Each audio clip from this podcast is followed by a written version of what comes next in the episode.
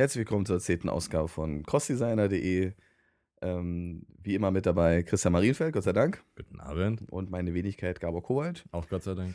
Äh, ja, Gott sei Dank, äh, dass wir es überhaupt mal geschafft haben. Nach, äh, nach so einem Tag und eigentlich auch seit so einem, solchen letzten Wochen. Ne? Also, ich glaube, das kennt jeder. Nicht nur jeder Webentwickler, wahrscheinlich auch in jeder anderen Branche ist, ist irgendwie die Vorweihnachtszeit immer so ein, so ein tatsächliches Problem. Deswegen müssen wir uns eigentlich auch ein Stück weit entschuldigen, dass wir eigentlich unseren ursprünglichen Plan, alle zwei Wochen mal eine Sendung rauszubringen, jetzt ein bisschen verzögert haben. Es ist jetzt tatsächlich schon über vier Wochen her, dass wir uns zuletzt gemeldet haben.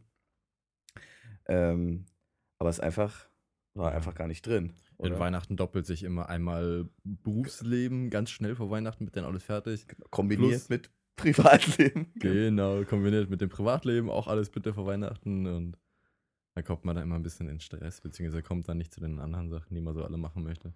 Tatsächlich, zumal man ja auch da noch wetterbedingt, ne, hier in Berlin, Fett, Schnee, da kann mir auch Eis. schon echt eine, eine Weile her, dass es mal so früh schon so viel Schnee irgendwie ich habe da keine Statistik im Kopf, mag ich aber nicht jedes Jahr widersprechen. Ihr tut immer so, als würde es hier nie schneien. Ja, nee, Seitdem nee. ich hier bin, ist jeden Winter Schnee und zu Weihnachten eigentlich im Dezember schon immer. Genau. Aber wie sagst du mal so schön, die Berliner fahren so, als ob sie noch nie Schnee gesehen hätten. Genau. so fühlt man sich immer, als ob sie das erste Mal Schnee gesehen hätten. Richtig. Okay, heute haben wir uns ein Thema ausgesucht, ähm, was jetzt auch nicht super neu ist an sich. Ähm, und eigentlich auch eine relativ äh, kleine Zielgruppe hat. Deswegen hat sich der, der dritte Bunde, Felix, heute gleich mal verabschiedet mit dem Kommentar, oh, keine Ahnung. Hm. Ähm, wir wollen eigentlich heute über Cordova reden. Mhm, oder besser bekannt als PhoneGap. Genau.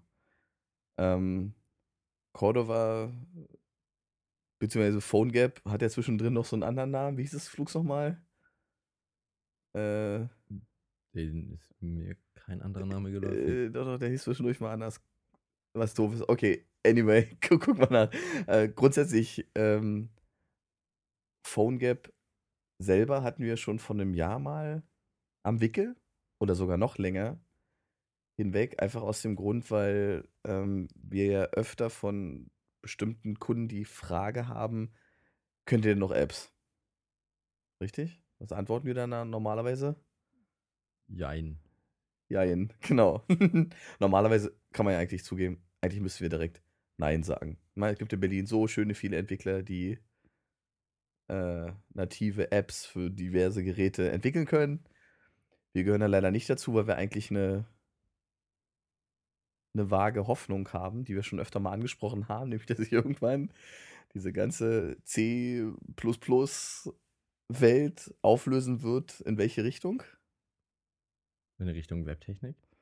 Genau. Und mhm. hast du rausgekriegt, wie es heißt? Nee, aber was anderes, was mich schon seit Ta Tagen, Wochen, Na? Monaten eigentlich wurmt.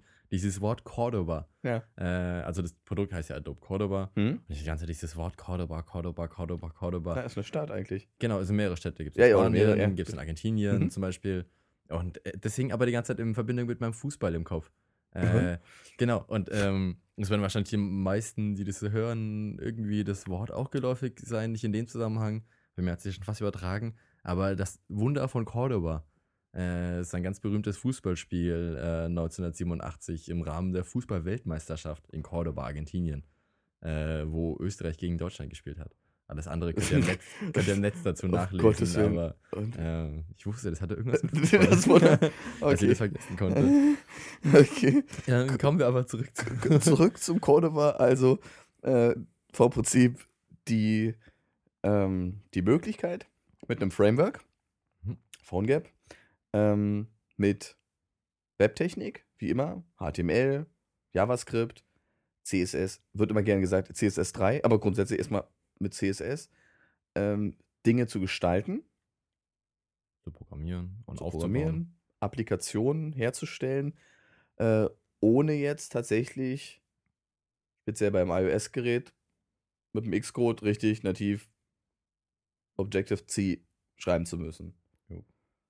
Ähm, warum lernen wir das eigentlich nicht? Du hast ja mal in frühen Jahren viel mit C und ähnlichen Dingen zu tun gehabt. Und was war da schön dran? Oh, was schön dran war. Mir fällt da gar nichts Schönes ein. Äh, ich habe da eher so, was ist blöd daran? Okay, ähm, auch das ist interessant. Schön in C ist, dass man am Ende ein fertiges Programm bekommt, was nicht zur Laufzeit irgendwelche Fehler erzeugt, sondern entweder die Fehler beim Kompilieren angezeigt, mhm. also jetzt so systemrelevante logische Fehler, äh, wenn man natürlich da Murks von seiner eigenen Programmierlogik aufbaut, dass ein Knopf nicht das macht, was er soll, mhm. ist was anderes, aber solche Fehler können äh, eigentlich im Programm nicht mehr wirklich entstehen, sondern werden eigentlich beim Kompilieren schon rausgefiltert, beziehungsweise wird halt nicht zu Ende kompiliert. Ja. Also das ist eigentlich eine ganz schöne Sache. Jetzt rennen wir den Fehlern teilweise hinterher, obwohl das Programm so halb fertig ist, haben wir da noch eine Lücke und da noch eine Lücke und da noch eine Lücke. Mhm. Ähm, so, das ist ein positiver Vorteil, würde ich mal sagen. Viele negative sind das unter anderem auch, was du auch schon öfters angesprochen hast. So, ja, man muss dann schreibt irgendwas, drückt drauf, wartet eine halbe Stunde, bis es geht, probiert es aus, hm, schreibt wieder was, drückt wieder drauf. Das Kompilieren hat halt mit dem Testen und immer wieder kleine Veränderungen machen dauert da natürlich deutlich länger, beziehungsweise ist nicht so ein schöner Workflow wie im, Im Web. Webtechnik, genau. Mhm. Völlig richtig. Zudem kommt, dass man sich um Variablen-Typen kümmern muss, also Integer, das heißt Ganzzahlen oder ähm, Strings oder Float oder sonstige Sachen äh, sind zu trennen. Man kann nicht einfach mal eine Variable anlegen, mit einem String füllen, also mit Buchstabenkombinationen, ähm, so als Textform und da einfach eine Ganzzahl speichern. So geht nicht, weil das Ding ist für ein, die Variable ist für einen String vorgesehen, also kommen da auch Strings bitte rein und keine Ganzzahl. Mhm. Ähm, solche Späße sind dann nicht so schön. Da auch, dass man sich in rudimentären Programmiersprachen, in dem Sinne rudimentär ist das falsche Wort, aber in so, ja, typisch C, ähm, auch um die Variablen so die Reihenfolge des Anlegens und auch wieder rauslöschen. Speichermanagement genau. an sich, ne? Da mhm. muss man sich eben auch drum kümmern, dass man sagt, jetzt legt die Variable an und dann löscht sie auch wieder und dann legt die an und löscht die wieder. Äh, da gibt es teilweise sehr absurde Methoden, wie das funktioniert. Ähm, ist nicht einfach so, dass die, wenn das Programm beendet wird, alle Inhalte, die dieses Programm mal hinterlegt hat im Arbeitsspeicher, dass die einfach so wieder rausgelöscht werden. Mhm. Ähm, oder wenn er sie nicht mehr braucht, dass er sie einfach rauslöscht oder so ein Spaß. Ähm, da muss man sich eben auch händisch drum kümmern. Beruht natürlich auf den klassischen Computersachen, dass nicht viel Arbeitsspeicher war und dass man dementsprechend halt auch rechtzeitig, wenn man sie nicht mehr braucht, gleich wieder rauslöscht, um Platz für andere Sachen zu haben. Ja. Ähm, das sind alle so Dinge, die man äh, in diesen Programmiersprachen C und Java ähm, durchdenken muss, bedenken muss, ähm, die bei Webtechniken ja sowohl im JavaScript als auch im PHP zum Beispiel völlig unrelevant sind. Da kannst du eine Variable mit alles befüllen, völlig egal, und die wird dann halt wo auch immer die dann gelöscht wird. Das interessiert einen PHP-Programmierer eigentlich nicht, ob man, hm, also man legt es an, stellt das rein, benutze, benutze, benutze und schließt halt das Browserfenster, ne, dann ist er weg. Oder. Das, also grundsätzlich, das kann, kann ich euch zugeben, ich habe da gar keine Ahnung von. Und jedes Mal, wenn ich einen Anlauf gemacht habe, irgendwie mit Tutorials oder Videos und komm, jetzt lernst du einfach mal vier Wochen irgendwie Objective-C und dann, oh, da, da denkt, also kein Spaß. Nee, einfach auch so, wenn du merkst, so, so, keine Ahnung, NS-Button und dann kriegst du irgendwann mit, das ist so Next-Step-Zeug, uralt und eine völlig andere Logik, als die man so im Web kennt und das hat dann richtig programmieren, was die im Web machen. Richtig, ähm, also großen Respekt vor Leuten, die das professionell machen. Mir ist auch total bewusst, dass gerade wenn es dann um, sagen wir mal, anspruchsvolle Applikationen geht, Spiele, wo es dann wirklich auf Geschwindigkeit ankommt, wo dann auch nicht irgendwie drei, vier Hansis dran arbeiten, sondern wirklich ein ganzes Entwicklerteam drauf arbeitet. Naja, die haben auch eine vernünftige Planung und die arbeiten auch nicht so, wir probieren mal was, stellen es gleich online, wuseln weiter, wenn es nicht geht. Das ist halt aber auch ein völlig anderer Ansatz als jetzt so, ein, so die Web-Typen, die da, so wie wir, wir, wir bauen ja da wird die Website hingeklebt und dann guckst du mal, wie das wirkt, ne? Und dann, also rein aus, auch, auf, auf, auch von der visuellen, so, ne? Gefällt dir die Bewegung, keine Ahnung, wenn du ein, ein neues Arrangement hast bei einem Responsive Design, geht es so, Spalte kleiner, ein bisschen größer und das geht ja alles sehr, das ist ja eigentlich sehr schnell visuell. Ja, ganz, ganz, ganz schnell, ne? Und das ist bei solchen Sachen eben gar nicht visuell. Also genau. du brauchst erstmal eine ganze Weile Programmlogik und erstmal aufbauen und dies laden und jenes und mhm äh, du musst ja erstmal, du, du, programmierst halt richtig. Ja, du bevor denkst du halt dann, vorher nach. Genau. kann man es auch sagen. Ja. ja. bevor du irgendwas siehst, dauert es eine Weile. Und bis du das dann richtig schön siehst, dann bist du als Programmierer eigentlich schon raus.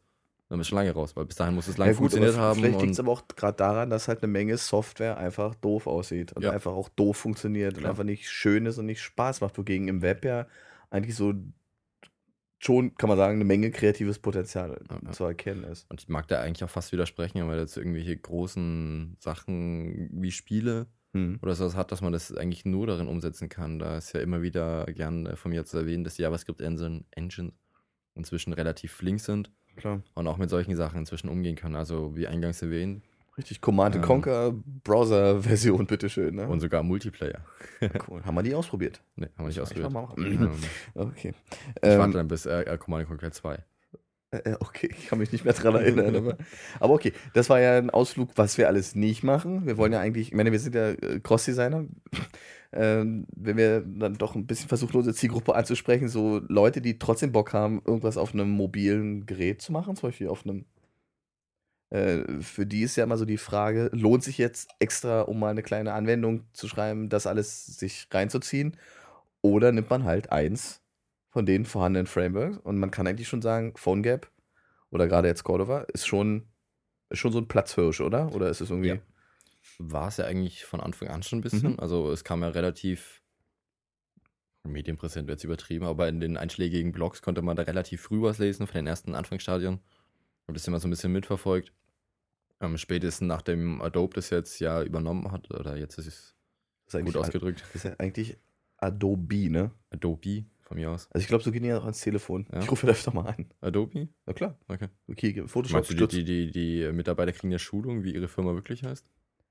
Naja, sollte man meinen. Ich habe letztlich bei ähm, Tonet, Tonet, Tonet, Tonet, äh, diese, diese, diese, ähm, ähm, ja, dieser sehr traditionelle Bauhausmöbelhersteller, die damals, an, die sind so diese Nachfolger von diesen äh, ähm, äh, gebogenen Holzstühlen, die dann später so ganz wie gesagt, äh, schöne Designmöbel, auch Vintage-Möbel und so, was alles so gerade Trend ist. Ich habe da gerade ein Projekt, deswegen, und rief dann natürlich dann prompt an, wie heißen sie denn eigentlich? Und die, die schreiben sich ja T-H-O-N-E-T. Ja, also Mhm. grundsätzlich. Und, und jeder, der was davon versteht, sagt natürlich Tournee, selbstverständlich. Äh, rief dann natürlich an, so Hauptzentrale, so, guten Tag, Tonet, guten Tag. Ich so, Moment, wieso sagen Sie denn Tonet und nicht Toné wie alle anderen? Ähm, ja, nee, äh, funktioniert wie folgt. Die Möbel werden gerne als Tonet-Möbel bezeichnet. Wir hier als Firma sind Tonet und es gibt ja äh, Angehörige von dem Nachfolger, der 1899 angefangen hat, äh, äh, bestimmte Holzdinger zu bedampfen und zu biegen und so weiter, von dem die nach, also Nachkommen, die zum Teil in der Firma auch noch sind oder jetzt in Frankreich sind, äh, die nennen sich Tonnet. Mhm. Was ja nun völlig falsch ist, wenn man, ne, also weder. Und dann habe ich dann gefragt, ja, okay, ich brauche jetzt mal für einen Vortrag. Wie heißen Sie denn direkt? Äh, ja, Moment, PR-Abteilung, so, zack. Ja, ohne Witz, ich bin nicht ewig dann, und dann hatte ich irgendeinen an der Strippe, so, heißen Sie denn Tonet, Tonet oder Tonnet und, wie auch immer. und der so total überfordert, ich melde mich morgen bei Ihnen und bla und Ach, da, da kann man, da kann man mal sehen. Kinder, ganz weit runter. Ich- Nee, echt, dachte, von diesem Weltunternehmen, ja, das kennt halt, jeder zweiten Büro hat so eine Stühle da drin, ja. So eine schönen Freischwinger, die kennst du, ne? So Aluminium gebogen, so Ich richtig kenn die. toll, so schwarz und so. Super. Äh, aber total nicht klargekommen. Aber in dem Fall vielleicht, glaube ich, Adobe wirklich. Ja, sollte man vielleicht- sollte man vielleicht auch mal anrufen, weil ich komme in die PR-Abteilung. Genau, kein Problem. äh, okay, Adobe, was haben die gemacht? Genau, die haben PhoneGap ja übernommen. Mhm. Ähm, und haben das dann, äh, führe ich gleich richtig aus. Also, das war ein Programmierer, der sich da hingesetzt hat und PhoneGap geschrieben hat. Nie Tobi oder so ähnlich. Hm? Nein, Tobi. Ähm, so hieß dann die Firma dementsprechend auch. Die hat Adobe letztes Jahr im Oktober, meines Wissens, dieses Jahr im Oktober, bin ich auch nicht mehr ganz sicher. Ähm, auf jeden Fall wurde die Firma im selben Zuge wie Typekit Hm. von Adobe, ähm, Adobe, Entschuldigung, äh, aufgekauft, übernommen und hat eigentlich den ganzen Quellcode oder das ganze Projekt, so wie es ist, an die Apache Software Foundation übergeben. Mhm. Ähm, die haben daraus ein eigenes Projekt gemacht, nennt sich dann Cordoba. Ähm, Adobe unterstützt die mit Entwicklern und Ressourcen und auch mit Zusammenarbeit mit IBM und noch einer dritten Firma. Zusammen pushen die das ganze Projekt da. Ähm, PhoneGap und Cordoba, diese Namensdoppelung kommt dann da wieder zurück, dass es eben bei Apache Cordoba heißt. Mhm. Ähm, aber Phone, nee, Adobe sich das Projekt immer wieder zurückholt quasi und unter dem einen eigenen Namen PhoneGap weiter vertreibt. Also wenn man von PhoneGap spricht, ist es eigentlich dann äh, die ja, von Adobe gezogene Version und Cordova ist das Projekt in der Apache Foundation. Okay. So ist eigentlich die, also eigentlich dasselbe, zwei verschiedene Namen dafür, je nachdem, wo man da halt eigentlich quasi abgreift oder wo man da hingeht. Ähm, Aber grundsätzlich ähm, zu finden ist das Ganze schon unter Cordova im Netz einfach direkt. Ja, aber es ist wahrscheinlich einfacher, trotzdem Phone abzugeben, ne? weil sonst kommst du gleich auf der Fußballseite. Von, oder so, da, da magst, du, magst, du, recht haben. Ja, okay. so auf PhoneGap findet man das super, gibt es auch eine Seite, phonegap.de. Das ist auch zu finden. Und äh, man merkt ja bei Adobe, die haben das relativ früh in Dreamweaver mit eingebunden und werden es ja in ihre weiteren Edge HTML-Tools, über die wir schon mal gesprochen haben, ähm, auch garantiert weiter einbauen, beziehungsweise da so einbauen, dass man da direkt raus spricht. Genau. Aber grundsätzlich vielleicht mal einen Schritt zurück. Ähm, das ist ein Framework, soweit haben wir das jetzt schon selber verstanden. Ähm, wie funktioniert denn das grob? Also, was ist denn die Idee eigentlich dahinter? Was ist eigentlich der, der Aspekt, der es so erfolgreich gemacht hat? Was das erfolgreich gemacht hat, ähm, weil es zum richtigen Zeitpunkt kam, würde ich mal sagen. nee, okay, wie viele ähm, Dinge, die da. Mhm. okay. Nee, ähm, das grobe Konzept ist eigentlich mit Webtechnik, also HTML, CSS und JavaScript welche Version auch immer, ähm, eine Applikation zu schreiben, die auf möglichst vielen mobilen Devices und Betriebssystemen läuft. Mhm. Also PhoneGap unterstützt relativ von Anfang an und bis heute noch ähm, sieben Plattformen. Also darunter sind auch sowas wie Bada und Symbian und Windows Phone zu finden. Mhm. Eine, ähm, eine erschreckend lange Liste. Genau. Mhm. Ähm, die werden alle mit unterstützt sodass man eigentlich einen, am Ende ein Webprojekt hat. Mhm. Äh, also ein Ordner, wie wir das als Webdesigner klassisch kennen, mit einer Index drin, CSS-Stylings, ein paar Bildern, anderen HTML-Seiten, ein bisschen JavaScript. So, und diesen ganzen Ordner, den wir eigentlich jetzt statisch in einem Browser überall aufrufen könnten, auch lokal aufrufen könnten, der wird quasi in eine native App verpackt. Mhm. Also eine Webseite wird zu einer richtigen App. So, das ist das grobe Prinzip hinter PhoneGap. Mhm. Was man eben mit Webtechniken relativ einfach auf verschiedenen mobilen Devices mit verschiedenen Betriebssystemen Apps erzeugen kann. Richtig. Es wird zu einer nativen App, so fühlt es sich zunächst erstmal an. Ja, theoretisch kann man das. Was dahinter passiert, ist zweit, also erstmal genau. zweitrangig. Grundsätzlich, äh, wenn wir jetzt mal speziell nur bei iOS bleiben, gibt es natürlich eine Reihe von Applikationen, die man ganz normal über den App Store vertreiben kann die als Grundlage auch tatsächlich PhoneGap oder vielleicht auch schon entsprechend Cordova haben. Äh, man merkt es erstmal grundsätzlich nicht. Es unterscheidet sich erstmal, kann man kaufen, hat ein ganz normales Icon, lädst du runter, installierst du dir und, und das Spannende ist eigentlich aber grundsätzlich, ähm, dass man schon sagen muss, das, was da visuell zu sehen ist, läuft über die Webview des entsprechenden Geräts. Jo.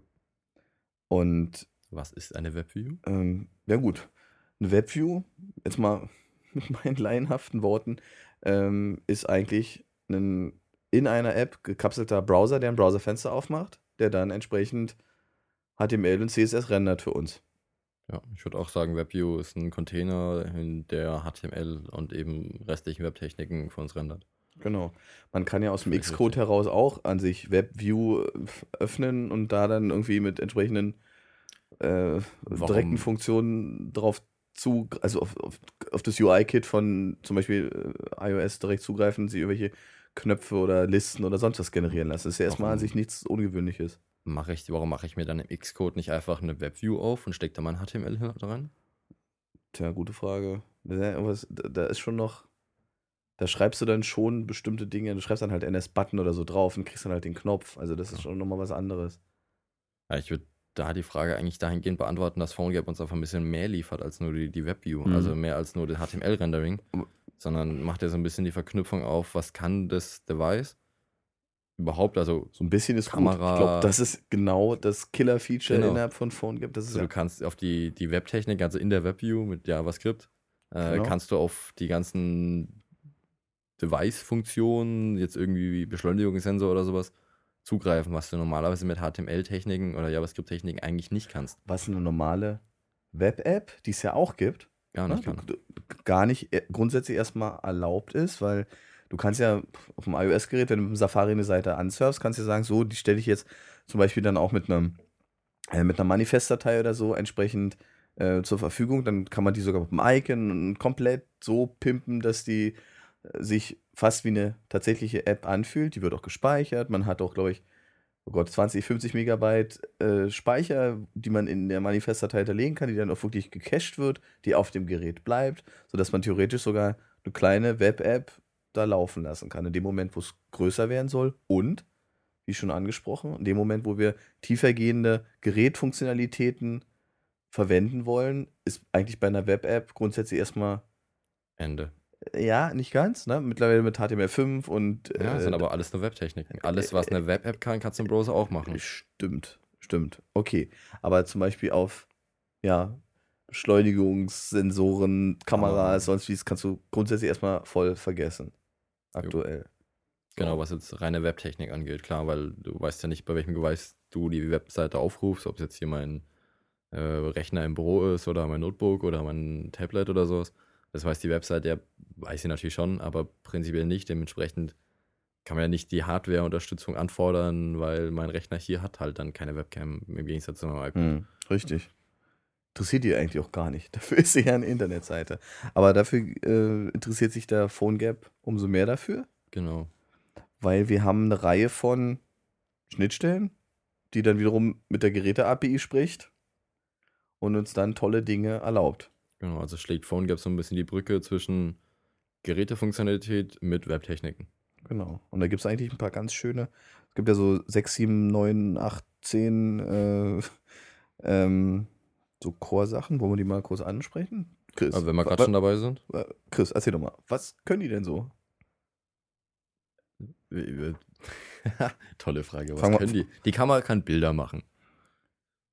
Äh, So, gut, nee, das aber kannst was du auch ohne. Ja, ja. okay. Mhm. Äh, Wir nee, können also, auf die Kamera zugreifen. genau, wir haben Möglichkeit, auf die Kamera zuzugreifen. Das Mhm. heißt, in der App dann ähm, Kamerabilder zu machen und die dann eben zu inkludieren. Wir haben die Funktionalität des Kompass. Stopp. K Frage. Kamera. Ähm, jetzt mit dem neuen iOS 6 zum Beispiel, Mhm. kann ich ja auch in einer Webview sagen,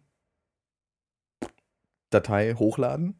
Und dann fragt er mich, wollen Sie ein Bild zum Beispiel hochladen aus Ihrer Foto-Library oder möchten Sie direkt ein Bild aufnehmen? Mhm. Dann greife ich ja theoretisch in der Webview auch auf die Kamera zu und verwende dann dieses Bild. Zwischendurch verlasse ich aber die, ähm, den Browser, in dem Safari oder sonst was, gehe in die Kamera und kriege das Bild dann zurückgeliefert als normaler Upload. Und kann damit serverseitig, wenn ich es hochgeladen habe, wir haben das jetzt bei einem Projekt ja gerade gemacht, kann man mit umgehen. Ähm, kann äh, PhoneGap das so weit öffnen, dass wir auch während der Laufzeit die, auf die Kamera zugreifen können und zum Beispiel ein Kamerabild in den Diff kleben oder so? Geht das? Genau das. Das Du geht musst, ja. Ah, Also du machst eben keinen Upload, Hm. sondern also auch wenn du, ich habe das nur ganz am Anfang mal getestet, ich weiß nicht, wie es in der aktuellen Version von PhoneGap aussieht, mhm. aber damals war das noch so, dass du die Kamera, also du hattest ein paar Funktionen. Eine Funktion war unter anderem Kamera öffnen, also Bild äh, machen. Äh, hast du eben auf so einen Knopf gedrückt, einen Button, ganz normaler Link. Äh, da ging das Kameratool von meinem Gerät auf. Mhm. Äh, also so wie man das halt auf dem iOS-Gerät kennt. Mach dann ein Foto. Beim Foto machen wird das Ganze alles wieder geschlossen und das Bild bekomme ich im JavaScript quasi hinterlegt. Man kann jetzt sagen, so nimm das Bild und pack das dahin. Oder nimm das Bild und speicher's oder nimm das Bild und machen den Diff-Hintergrund mit dem Bild. Du hast ein Ähm, richtiges Objekt. Du hast nicht nur einen Upload eines Genau, abgelegten, ein- sondern. Ah, okay. Ich habe nicht nur ein Bild, wo ich jetzt sage, okay, und jetzt lade es irgendwo hin, sondern ich hab's ja schon. Das ist ja, wir sind keine Webseite. Ähm, dementsprechend ist es einfach schon von gleich da, ohne dass ich es irgendwo hochladen müsste. Wir können aber auch ein Live-Bild reinblenden. Ne? Bei diesen ganzen QR-Plugins müsste das ja auch so gehen. Ne? Genau. Deswegen, dementsprechend wird es wahrscheinlich auch so das sein, dass du gut. direkt auf die Kamera, auf die Linse quasi, nicht nur die Kamera, sondern wirklich die Linse ansprechen kannst und sag, jetzt öffne mal und ähm, zeig mir mal, was jetzt dahinter ist. Ja. Ähm, so dann für Argument Reality, Argument Reality dann auch interessant. Oder eben für irgendwelche Barcode-Scanner. Stimmt. Äh, dann Zum muss Beispiel. man darauf zugreifen können. Oder QR-Code-Scanner. Genau. Genau.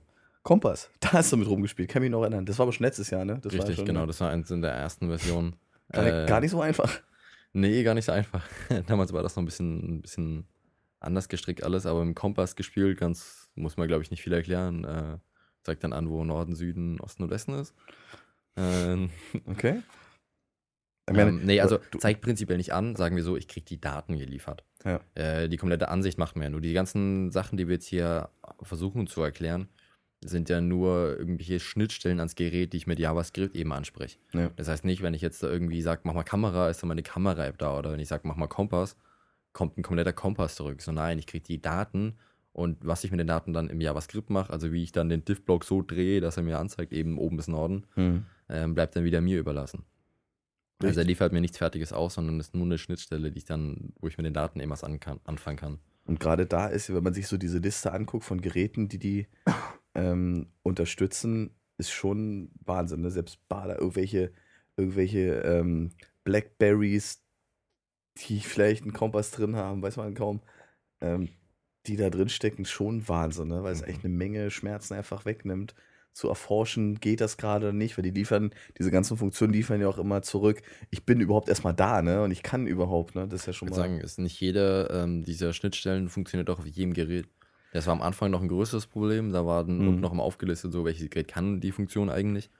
Inzwischen ist es so eben, was ich eingangs erwähnte, dass Adobe und IBM plus, mir fällt die dritte Firma leider nicht dazu ein, ähm, da weiterentwickeln, weil die ein Corbo, Cordoba JavaScript, ähm, heißt auch nur so, ähm, daran entwickeln, dass möglichst alle Funktionen, die eben hier zur Verfügung stehen, überall funktionieren. Hm. Also, dass man nicht unterteilen muss, ja, für iOS nimmst du wieder die Funktion, für Android nimmst ja. du die Funktion, sondern nee, die Funktion bitte überall zum Laufen zu bringen oder überall, wo es möglich ist. Um das halt wieder für PhoneGap-Entwickler so einfach wie möglich zu machen, ohne dass man da permanent irgendwelche Weichen einbauen muss. Ja.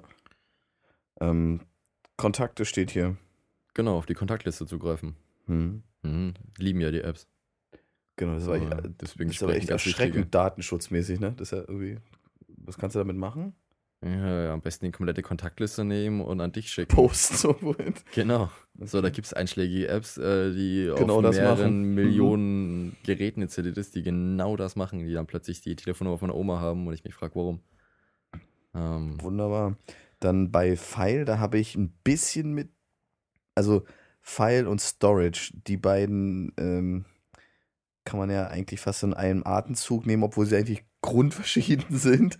Danke, ähm, ich voll, ja, ja, nee, ich, ich habe mich selber korrigiert, einfach vor dem Hintergrund. Äh, ich habe versucht, eine kleine Applikation zu bauen, die in der Lage ist, äh, Bilder aus einem aus einem Webserver rauszuziehen. Und ich hatte halt einfach die Anforderung, cool, guck erstmal nach, ob du online bist oder offline bist. Das ist eher hier so der Punkt Network ähm, äh, abfragen. Also wie bist du überhaupt verbunden gerade über Edge, 2G, 3G, irgendwas, LTE, sonst wie. Ähm, aber grundsätzlich, da war halt die Idee, äh, Bildmaterial runterzuladen, zu speichern, irgendwie zu handeln. Und an sich, das File-Handling ist ja wirklich in dieser File-Klasse drin. Wo dann sowas wie. Also geht es nur um File, geht es nur um Kopieren. Datenmanagement. Okay. Mhm, mhm. Wunderbar. Und nicht zu verwechseln mit Storage was Datenbank ist. Genau, und da gibt es aber auch zwei verschiedene Varianten. Grundsätzlich einmal eine lokale und eine globale, ne? Oder sagen wir mal eine temporäre und eine global im Gerät verfügbare Datenbank, oder? Ja, und da kommt noch, äh, ich weiß nicht, ob die die mitbenutzen oder ob das die dann auch ist oder ob die noch dazu kommt, die HTML5-Datenbank. Also die haben ja eine SQLite-Datenbank in HTML5 Mhm. So dass ich weiß nicht, inwieweit die sich doppeln oder. Das ist Local Storage, ne? Und genau. Manifest ist auch nochmal, wenn man so will. Ja, Manifest wäre aber eher zu File zuzuordnen, weil ja, da geht es wirklich um Bilder und stimmt, Daten, die stimmt, man da ja, ich, in den Ordner ich, legt. Gibt mich geschlagen. Also muss man schön sauber trennen zwischen irgendwelchen Daten, die wir auf unseren Rechnern im Ordner gezeigt bekommen, ja. und irgendwelchen Inhalten oder Content, die man in der Datenbank abspeichern will. Genau, aber grundsätzlich gibt es dort in dem Fall Storage, Datenbank, gibt genau. es schon zwei Sorten. Eine, die man wirklich ablegen kann, die dann auch so lange auf dem Gerät weiterlebt, bis die App gelöscht wird. Und die andere ist ja eher in dem Moment zur Laufzeit, wenn sie dann tatsächlich läuft. Jo. Oder? Kann man das ja, so? Ja, ja, würde ich auch so dran. Kann man das so simplifizieren? okay, wunderbar. Ähm, Network habe ich jetzt schon ganz kurz angesprochen. Das habe ich selber mal äh, gemacht. Das funktioniert jetzt auf Anhieb bei der Version von Cordova, die ich jetzt vor drei, vier Wochen im, am Wickel hatte, lief das nicht. Äh, da muss man dann irgendwo nochmal was anpassen. Das ging dann auch. Sure. da fehlte irgendwas. Da, Meinst du jetzt, um abzufragen, mit welcher Geschwindigkeit oder genau. mit welchem Netz du hängst? Ich wollte einfach, äh, wenn WLAN, dann mach das, äh, mhm. ansonsten mach nichts oder nimm dir das lokale Zeug. Hat sich da ein bisschen erledigt gehabt, weil für diesen Anwendungsfall, den ich hatte, also ähm, dass du einfach direkt auf Bilder aus dem Web referenziert hast, dann hat er sich die Bilder halt gezogen. Das Angenehme war, wenn er dann offline war, hat er trotzdem die Bilder gehabt. Also er cached auch ein Stück was ihr leider nicht rausbekommen habt, das wäre dann eigentlich nochmal eine Forschungsaufgabe. Äh, wo ist der Cache? Wie groß ist der Cache? Klebt er irgendwie am Safari dran auf dem iOS-Gerät oder hat er seinen eigenen? Oder was ist das überhaupt? Hm. Und woher? Und warum? Jedenfalls ging's. Okay. Wunderbar. Na, und es waren zum Teil 150 Megabyte, die ich da zwischen gecached habe. Nicht schlecht. Hm. Haben wir noch was vergessen? Äh, Media. Media. Puh, so das Schönes. okay. Ich würde mal sagen, ähm, dreht sich alles um Sound und Video. Stimmt, vielleicht das. Na, einfach Video Sound abzuspielen. Sound genau. abspielen, vor, zurückspulen, Doppelgeschwindigkeit. Ich hab, weiß nicht wirklich, wie ausgebaut die API da ist. Oder On-Plays, ne? Das ist ja, weil hm. früher war ja so, ich klicke da irgendwie auf dem MP3 und bums lande ich irgendwo im iTunes, äh, iTunes oder im, im ne, auf, dem, auf dem iPhone ja eher in der Pod Podcast-App. Oder? Genau, das ist ja so ein bisschen unklar an der Stelle. Gut, keine Ahnung. Wir haben ja aber noch Geolocation, was eigentlich Stimmt. super spannend ist und was so das Ganze in, in Zukunftstechnologien äh, einzuordnen wäre. Genau, da habe ich, äh, na gut, Geolocation selber ist ja auch schon im HTML5, wenn man so will, auch ganz gut schon implementiert. Mhm, was auch Zukunftstechnologie ist. Klar, alles Raketentechnologie. ja, oder. Äh, naja, aber da sagt man ja so, das ganze Geolocation ist so äh, Web der Zukunft, wenn du dann hm. genau weißt, wie, wo, wann was passiert und in deiner Umgebung und so. Wo bist du, worin sitzt du, wohin fährst du gerade? Und genau. wo fahren alle anderen? So, das Ganze mit Social Stimmt, Media. Wo sind die anderen alle nicht lang gefahren? Genau. genau, ja, richtig. Wäre wär, wär spannend. Aber grundsätzlich, das war eigentlich ganz angenehm, ne? Kleine Klasse, rufst du auf, kriegst du ein dickes Alert zurück, wo alles drin steht. Ja. Ähm, was ich spannend fand, auch Höhe. Hm. Äh, also äh, muss man dazu aber in den ähm, Einstellungen seine Ortungsdienste freigeben für die App? Äh, sagt er dann schon. Okay. Also die, das erste Mal fragt er dann, die App möchte wahnsinnig gerne auf ihre Location-Services zugreifen. Sagst du einmal ja und dann hast du das. Okay. das aber übrigens, die Abfrage kommt automatisch. Ja gut, ist die gleiche, die wir auch damals beim äh, ähm, bei unserer Web-App hatten, wo wir auch eine Geolocation drin hatten, wo die Umfrage gestartet wird. Erinnerst okay. du dich? Ja, ja. Ähm, da kommt ja auch dann diese Meldung. Ist genau die, ist genau die gleiche, die wird einmal bestätigt. Also, damals hatte ich das noch mit einem kleinen JavaScript Skript gemacht. Ja, und über, naja, HTML5 dann schon, oder? Nee. Nee? Nee. Das war noch kein HTML5. Okay. Äh, nee, das war noch irgendwie JavaScript rein. Aber ähm, dann erkennt anscheinend das Betriebssystem, dass du GPS starten willst und prüft genau. das ab, dass das nicht die App macht, sondern ist ja eigentlich Richtig. auch logisch. Nee, war auch ganz gut. Auch mit einer, du kriegst auch einen, einen, Toleranzwert zurück. Also wie genau ist der Wert? War dann halt so, so Berlin so 72 Meter hoch, stimmt nicht ganz irgendwie, ne? Kommt davon, auf welchem Berg du stößt. Ja, und, und vor allem, wovon die ausgehen, ne? Das ist ja dieses Ellipsoid der Erde und tralala, ne? ob das alles so hinhaut. Anyway. Äh, und du hast ja, glaube ich, damals mal probiert, den Kompass mit Geolocation zu kombinieren, ne? Um die Kompassnadel nicht direkt nach Norden, sondern irgendwo hin zu. Ne? Beziehungsweise immer an einen Wo ist meine Freundin, da gehst genau. du hin, genau. Mhm. Wo ist meine Freundin? Klasse, klasse. Genau. Aber ich glaube, jetzt haben wir so die, die wichtigsten Punkte, die da so drin stecken und es lohnt sich eigentlich wirklich, sich das äh, tatsächlich anzugucken. Vielleicht können wir ja mal drüber sprechen, ähm, vielleicht erstmal du, was wir so vom Jahr da gebastelt haben eigentlich. Ich erinnere mich da an so Sachen, die ähm, so ganz blöd. Ich habe irgendwie zehn Seiten, auf denen will ich hin und her springen. Wir mussten es damals tatsächlich mit JavaScript alles, den Dom neu rein grätschen. Ja, da war damals noch das alles nicht so schön. Also ganz normale ähm, A-Tags, die im HTML kennen, ein ganz normaler Link quasi. Ähm, ist dann direkt aus der App rausgesprungen und hat das Browserfenster aufgemacht, also Standardbrowser, was natürlich äh, absolut äh, in der Stelle fehlplatziert ist. Ähm, so musste man, das wurde auch irgendwie so vorgegeben, ich weiß aber auch nicht, wenn die weiter jetzt das Jake Fame Mobile, was wir damals benutzt hatten, da irgendwie dazu kam. Vielleicht war man nur so doof. Kann auch gut ja, sein, ja. Ähm, weil da war das noch irgendwie vom Aufbau her, dass quasi alles auf einer Seite war. Ähm, der aber unterteilt hat anhand der Div-Blöcken und der Klassen. Mhm. Das ist Seite 1, das ist Seite 2, das ist Seite 3 und diese Div-Blöcke oder diese Kisten lagen einfach alle nebeneinander. Und man musste dann mit Ajax oder halt mit JavaScript ähm, der App sagen, wenn man irgendwo draufklickt, welche von diesen Seiten jetzt geöffnet werden soll. Ja. Also zu welchem Diff er eigentlich hinspringen soll, anstatt das wirklich zu öffnen. Und das jetzt ja, wo du das mitgespielt hast, wirklich so richtig ganz klassisch mehrere HTML-Seiten, Dokumente liegen nebeneinander im Ordner und man kann zwischen denen hin und her klicken. Ja, also wir hatten wie man damals eigentlich von einer Webseite auch kennt. Wir hatten ja damals ganz andere Späßle, also auch so simple Sachen, die dann aber eher wahrscheinlich mit iOS zu tun haben, aber die trotzdem damals halt akut waren. Ich habe einen Diff-Blog, will darauf klicken und irgendwas machen. Das ging nicht. Das ne? kam noch dazu, das sind noch zwei andere Punkte, die mir im Kopf sind. Eben, dass man Diff-Blöcke nicht anklicken kann, dass da immer ein Mhm. Bild dahinter sein muss. Also ein Diff-Block mit also groß und unten rechts Text in der Ecke, dann musste man auf den Text klicken, egal wie groß der Diff-Block war. Ja, Ja, das hat sich ja genauso wie das Bild hochladen in iOS 6 einfach im Betriebssystem geändert, Gott sei Dank. dass es möglich ist, auf jeden Fall. Und was anderes, dass es einfach noch nicht so richtig performant war. ja. Wir hatten da, ähm, oder ich hatte dann eine App gebaut, wo einfach Fullscreen-Bilder waren mit einem Swipe-Befehl, also Fingerwischen fürs nächste Bild. Und du hast aber gemerkt, es ruckelt und zieht nach und ach, war nicht alle so richtig, Ja. nicht so richtig schön, nicht so richtig knackig. Ähm, War einfach langsam. Kann man irgendwie so Genau. richtig Handy war es nicht. nee. Was, aber noch eine spannende Frage jetzt eigentlich, wo, ich weiß nicht, ob du das ausprobiert hast, damals ging es auch noch nicht, dieses ähm, Hoch- und Runterziehen, da hat es immer so, so nachgewackelt. Ich weiß Rubber, Rubberband-Effekt. heißt das Rubberband? Sehr Den- schön. den Ist es inzwischen weg? Ähm, ja, Okay. bei einer Web-App kriegst du nicht weg.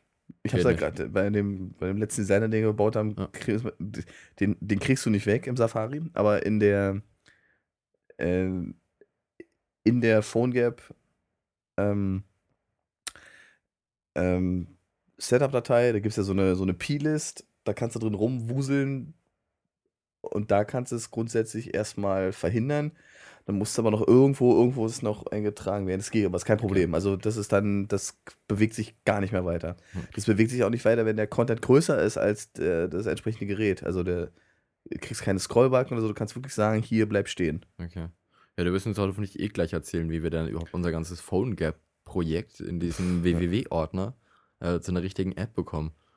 Mhm. Weil bis jetzt haben wir eigentlich nur eine Index-HTML und eine Start-HTML und Genau. eine Page-HTML mit CSS und JavaScript. So klassische Website. Und wie kriegen wir das Ganze jetzt in eine richtige App? Also viel spannender ist eigentlich noch, also um jetzt mal die Schmerzen von damals zu ignorieren und mal auf neue Schmerzen zu kommen, einfach, ich weiß nicht, ob du das gemacht hast, äh, einfach erstmal das Installieren von dem Cordova aktuell, also äh, gerade zusammen mit dem neuen Xcode, weil meine Idee war ja so, hey komm, probier's einfach mal aus. Welche Xcode-Version muss da jetzt genommen werden? Ja, muss die- da jetzt die neueste Die für, allerneueste, ich hatte die allerneueste, das Okay. war ja genau der, Okay. weil ähm, ob die genommen werden musste, weiß ich nicht, aber ich habe es einfach mal genommen. Ich dachte, Schade nicht. der, der Hintergrund bei der, vielleicht ist der Xcode total einfach geworden. Okay, erstmal runtergeladen, so, dann lief dann Ja. natürlich, ne, und dann lief das alte nicht mehr. Okay. Und aus dem Grund habe ich dann angefangen, so, okay, du guckst mal das neue Phone Gap, wird der wohl gehen und siehe da, oh, Cordova ist jetzt da, so fing es ja eigentlich an. Und um das wirklich zu ähm, in Schwung zu bringen, gab es jetzt in dem Fall jetzt vor zwei Wochen oder vor drei Wochen den großen Schmerz, erstmal so, hm, erstens, das Installieren sah erstmal total äh, unschön aus. Das Ding halt ausgepackt und musstest dann halt irgendwie ganz kurz über, über dein Terminalfenster irgendwie so eine kleine Kommandozeile eintippen und dann hat es schwupp gemacht. Ähm, du musst erstmal wissen, genau, was du da eintippst. Wenn man lesen kann, ist man klar am Vorteil in dem Fall gewesen, aber es stand wirklich Idioten sicher da. Der Vorteil ist, was einfach passiert ist, du gibst halt direkt auf dieser Kommandozeile den Namen an und hast automatisch ein komplett angelegtes Projekt innerhalb deines Xcodes. Kannst, das ist ein richtiges Xcode-Projekt, kannst du öffnen und alles ist schön. Du siehst deinen www-Ordner, du hast deine PhoneGap-Klassen.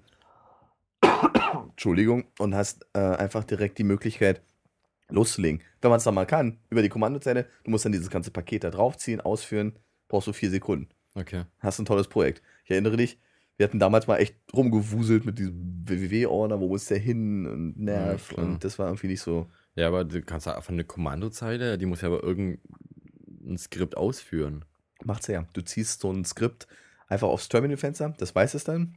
Und dann musst du ihm noch sagen, so, jetzt mach bitte neues Projekt in dem Ordner mit dem Namen. Und dann macht Okay. plopp und dann liegt's da. Okay, dann kompiliert ja irgendwas vor. Ja, der kompiliert es vor. Ist total angenehm, wenn man es dann erstmal gepeilt hat, wie es funktioniert. Das ist praktisch. Äh, dann macht man sein Xcode-Fensterchen auf und im www Nee, du kannst einfach direkt. Du hast das Xcode-Projekt dann schon. Ja, genau. Das Machst macht einen man dann auf. Doppelklick, Xcode geht auf, legst los. Und dann ist Super. dann www-Ordner und dann wirft man da so ein HTML-Zeug rein. Da, die ist auch schon da. Da, da gibt's gleich eine Index, Ah, HTML okay, und so. okay, okay. Und dann schreibst du erstmal so Hello World hin, drückst irgendwie ähm, aufs Publishen und siehst normalerweise eigentlich sofort ein Ergebnis und freust dich. So, bei mir natürlich, große Enttäuschung.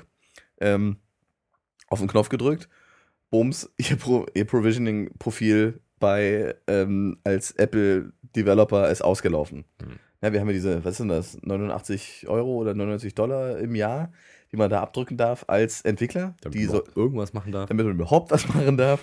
Äh, die waren natürlich prompt drei Tage vorher abgelaufen. Du hast selber noch zu mir gesagt, so, ah, guck mal hier abgelaufen, weil wir das jedes Jahr zur ja, zur ja. gleichen Zeit, äh, das brauchst du doch nicht. Und prompt drei- Tage später äh, war dann das Problem, dass äh, das Ding abgelaufen ist. Und tatsächlich ist es echt so, äh, dass es nicht ganz so cremig ist, wenn man das verpennt hat. Dann ist nämlich das bestehende Profil wirklich weg. So, und dann war es irgendwie natürlich wie immer Samstagabend irgendwie. Ich brauche das aber ganz dringend. Also Kreditkarte raus, App Store, neues Developer-Paket gekauft. Beziehungsweise erneuert, verlängert, wie auch immer. Das dauert auch so drei, vier Stunden. Man hat ja dann immer so den, so den Angstschweiß, oh Gott, sitzt da jemand in Samstagnacht in, irgendwo bei Apple und gibt mich frei. Passiert aber automatisch. Nach zwei, drei Stunden funktioniert dann wieder der, der Developer-Zugang. Das heißt aber noch lange nicht, dass sein Xcode dann auch tatsächlich funktioniert. Das wäre zu schön. Das wäre auch zu schön. Äh, und das ist so ein bisschen Schmerz. Also grundsätzlich so ein, falls da jemand mal Ärger hat, gerne E-Mail an mich. Äh, nicht, dass ich es komplett verstanden habe, aber zumindest ging es dann nach einer Weile. Dieses Provisioning-Profil beinhaltet, äh, so wie ich es verstanden habe, drei Dinge. Äh, ein Zertifikat als Developer für dich, Mhm. äh, deine Device-IDs von deinen Geräten, Mhm. Die man vorher angemeldet hat? die man vorher angemeldet hat, die dann erstellt werden und die dann mit auch auf das entsprechende Gerät wandern, auf dem du ein Preview entwickeln möchtest. Okay. Und deine Apple-ID. So als letztes. Okay, die ist ja noch am einfachsten. Also das ist aber eigentlich auch nicht die Schwierigkeit. Du kriegst dieses Zertifikat, lädst es runter und in dem Moment, wo du es runter sagst, sagt er, hey, ich habe hier ein neues Zertifikat, soll ich das mal in deine Keychain auf deinem Apple schreiben? Dann sagst du, ja, klasse, dann verknüpft er das auch alles schön, du siehst es dann auch. Der große Schmerz, der dann dabei entsteht, oder der Fehler, der bei vielen Leuten, so wie ich gelesen habe, wohl dazu wird, ist, dass man zwei Profile dann drin hat. Mhm. Und das führt dazu, dass du eigentlich äh, beim Publishen von deiner iOS-Applikation einen Fehler kriegst. Er kann es einfach nicht. Er kriegt es nicht auf die Reihe, das Richtige zu nehmen.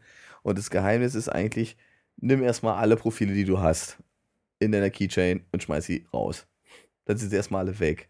Und dann machst du den ganzen Schmerz nochmal und danach buchst du dann einfach innerhalb, im Xcode hast du ja rechts oben diesen Manager, wo du deine einzelnen Geräte alle ähm, ähm, anmelden kannst und dabei äh, schreibt er ein neues Provisioning-Profil aufs iPad zum Beispiel oder aufs iPhone. Mhm. Da wird es dann komischerweise überschrieben, weil jedes einzelne ähm, Gerät mehrere haben kann und die Geräte meckern nicht. Die sagen dir dann höchstens mal, dass du mehrere drauf hast und eins vielleicht abgelaufen ist. Das lebt nämlich ein paar Tage länger als dein Developer-Account. Mhm. Okay. Und da gibt es plötzlich auf dem iPad zum Beispiel gibt's eine ne Meldung, die du nie vorher siehst. Hui, ihre Provisioning-Profile sind irgendwie abgelaufen, wollen sie die mal angucken? Und dann drückst du ja, okay, und dann siehst du plötzlich so eine Liste mit diesen ganzen Profilen. Ich habe bei mir sechs Stück drauf gehabt, ich weiß gar nicht, wo die alle herkommen. Und nur eins davon war das Neue und die anderen waren alle mit einem Ausrufezeichen irgendwie aus. Also ist schon, das, das ist irgendwie schon ganz spannend. Also das Geheimnis ist einfach mal rausschmeißen aus der Keychain. Richtig Alles reingehen, löschen, alles löschen. So, und dann, dann entsteht ein tolles Neues und dann geht es eigentlich auch total wunderbar. Und dann passiert wirklich das, du schreibst Hello World rein in deine HTML-Datei. Du bist jetzt wieder bei PhoneGap? Bin jetzt wieder bei? PhoneGap, Entschuldigung, bin bei PhoneGap und drück auf den Knopf. Er macht ein bisschen Magic, komplettiert das Ganze und schiebt dir das dann tatsächlich als tatsächliche App aufs Gerät. Wo macht man jetzt sowas wie Bilder, Icons, Name? Das machst du direkt im Xcode. Du hast ja da vorne diese jede App hat ja so eine eigene P-Liste, die du da ganz normal so ein Interface machen kannst. Du meinst jetzt so Icon und so. Ja, genau, das Icon ja, für die App. Das, du kannst dann für. für, für wie es öffnet oder so, Querformat, Hochformat, aber da irgendwas ändert. Definierst du, da, da gibt's, das ist ja die oberste, wenn du deinen Projekt-Owner, diesen Projekt-Stack im Xcode hast, hast du ja ganz oben so ein so ein Ding und dann steht das alles. Da kannst du auch genau sagen, wogegen, welche, solche, gegen welche iOS-Version du überhaupt schreibst. Mhm. Deswegen, ich wollte ja die ganz neue haben, weil wenn du den iPad 2 oder so holst, dann ist ja schon die 6.0 drauf und dann nützt es nichts, wenn du irgendwas Älteres hast. Und ich wollte ja gleich das Neueste haben, du stellst dann halt ein, nur für dieses Gerät, nur Querformat, ähm, retiniert, ja, nein, äh, sind die Icons vorgerendert, wie heißt das Kind, was schreibst du da alles dazu, bla bla, das machst du alles in einer Liste, das ist ganz okay. einfach. Und dann schreibt er das raus, klappt auch eigentlich total gut. Und der Vorteil ist, ich weiß jetzt wirklich nicht, ob das ein Cordova-Thema ist oder ob das ein äh, iOS-Thema ist. Du konntest einfach Seiten da drin anlegen. Ganz normale HTML-Seiten. Seite 1, Home, Start, Impressum, Kontakt über uns. Und hast du da drin ganz normal rumverlinkt und du konntest dann tatsächlich halt mit deinem normalen Lieblingseditor, was weiß ich, Dreamweaver oder was auch immer die Leute gerne benutzen, um zu coden, konntest dann einfach deine, deine ganzen Seiten bauen. Hm. Und das ging irgendwie total super. Und auch Zugriffe dann direkt ins Web hinein. Wenn du dann den Link hattest, du konntest sogar, die, die, die richtig billige Version ist iFrame. Body hm. auf, zu, dazwischen ein iFrame, bums, irgendeine andere Seite, hast du innerhalb von vier Sekunden komplette App gehabt, die auf eine andere Website guckt. Hm. Spannende Frage. Hm. Ähm, kann man diese PhoneGap-App, die man dann fertig hat und schön funktioniert, äh, die geht auch in den App Store. Modster Apple? Ähm, naja, offiziell nicht. Also, pff. Und ich weiß ganz am Anfang, wo die mit angefangen haben, mhm. ähm, stand es noch, wurde das sehr heiß diskutiert in Foren, ähm, ob das jetzt von Apple zugelassen wird oder nicht. Mhm. Ähm, wo da von Apple die Aussage war, jein. Also eigentlich nicht, aber wir lassen es halt mal durch, ne? Ähm, irgendwie so nach der Methode. Und irgendwann waren da ja welche im Store, haben noch geschrieben, hey, bei mir hat das wunderbar funktioniert, haben nichts gesagt. Ähm, während Adobe eigentlich nach seinen Richtlinien das hätte nicht durchlassen dürfen. Mhm. Ähm, so, deswegen, inzwischen ist es so verbreitet und wird da so viel drauf gesetzt. Auch, ähm, es gibt ja inzwischen auch viele andere Dienstleistungen, die auf PhoneGap aufsetzen quasi. Oder irgendwie Online-Apps designen kannst und zusammenklicken kannst. Äh, so Watch You See, Watch You Get Editor oder klickst und hinter Speichern drückst und Echt? die dir deine App rausrendern. Schreckend. Okay. Ähm, solche Späße gibt es inzwischen auch schon, die eben alle auf PhoneGap basieren die wunderbar in Store durchgehen, also wo Apple gar nichts sagt. Deswegen weiß ich nicht, ob du dazu in dem Sinne noch irgendwas gelesen hast, ob man da auf irgendwas aufpassen muss oder irgendwelche API-Schnittstellen nicht benutzen darf im PhoneGap, weil sonst Apple sagt, ist nicht. Oder auch genauso bei Windows die, oder bei Android, die haben ja auch langsam alle ihre Kontrollmechanismen da eingebaut. Ach so, ähm, aber nicht so stark wie, also nicht lange so nicht so stark. ja gut, äh, hat natürlich als Anwender sicherlich Vorteile, wenn man da so eine harte Prüfung drin hat. So für Entwickler ist es ja, gerade auch, dass es einfach so ewig dauert, bis du Feedback kriegst. Und äh, ganz ehrlich, dieses ganze Regelwerk, da, wer hat da Zeit, sich damit zu beschäftigen? Es gibt ja mittlerweile Dienstleister, die für dich deine App da durch den App Store bringen. Hm. Auch ganz praktisch, habe ich auch gelesen. Es gibt ganz viele, wo man einfach hingehen kann, hier komm, kümmert euch drum. Speziell bei äh, PhoneGap gibt es natürlich jetzt seit September nochmal eine spannende neue, also was heißt eine neue Sache? Überhaupt eine Sache, die eigentlich äh, erwähnenswert ist ähm, weil der große Vorteil ist ja eigentlich von PhoneGap diesen schönen, lustigen, dezenten www-Ordner, wo mein ganzer Quellcode, meine ganzen Bilder und die ganzen Funktionen drin sind. Kann man einfach nehmen auf ein anderes, auf eine andere Plattform, Eclipse oder sonst wie, um für Windows oder sonst was zu schreiben. Und mit ein paar Anpassungshandgriffen ist es dann tatsächlich, tatsächlich so, dass deine Applikation gestaltet und äh, funktional auch auf einer anderen Plattform läuft. Ja, aber hat es nicht vorhin eh schon immer, dass es auf mehreren ja, Plattformen läuft? Ja, ja, okay, aber das richtig, das war ein Vorteil, den wir bei PhoneGap am Anfang vielleicht nicht erwähnt haben. Das, das ist ja, dass es auf allen geht. Da muss ja, man aber, aber dass du, na, auf allen geht, aber dass du wirklich die gleiche Codebasis mehr oder weniger nehmen kannst, genau. um relativ schnell äh, auf irgendwie sechs Plattformen theoretisch sieben. rauszurollen oder sie, sieben. Ja, das meinte ich ja vorgehen, äh, macht das? eindeutig, Drei? Okay. eindeutig erwähnen ja. zu haben, dass du, du hast einen www-Ordner, du hast ein Projekt und hm. schubst es gleichzeitig auf sieben andere Plattformen. Aber mit dem kleinen Aber, äh, dass du zum Beispiel für iOS einen Mac brauchst, Xcode brauchst, Developer-IP und das dann eine iOS-App genau. bekommst. Wenn du zum Beispiel jetzt eine Android-Applikation machen musst, machst du Eclipse auf, machst da dein Projekt rein und schreibst ja. einen Windows-Rechner raus. Wenn du Windows Phone hast, genau. brauchst du auch einen Windows-Rechner und einen Windows-Service. Da bietet PhoneGap allerdings inzwischen einen Service an. Seit September, genau. PhoneGap Bild, Mhm. Wo man den WW-Ordner an einen Service-Dienstleister. Ist das echt so? Echt? Okay. Meintest du doch. Ja, ja, achso, so habe ich es auch verstanden. Achso, Ähm, ja, schön. Ich habe es nie gemacht, aber. Äh, Nee, nee, kostet dann ja auch, aber so, dass du deinen deinen WW-Ordner quasi abgibst.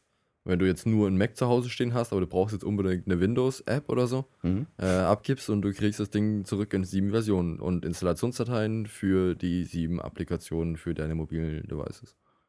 Richtig. Genau, dass du nicht jedes einzelne per Hand kompilieren musst, sondern du schickst quasi nur deinen Projektordner hin und kriegst zurück, was du willst. Und so teuer war es auch nicht. 9 Euro im Monat oder so, ne? Oder Dollar irgendwie? 10 Ja, Dollar im Monat? wahrscheinlich aber oft genug nutzen.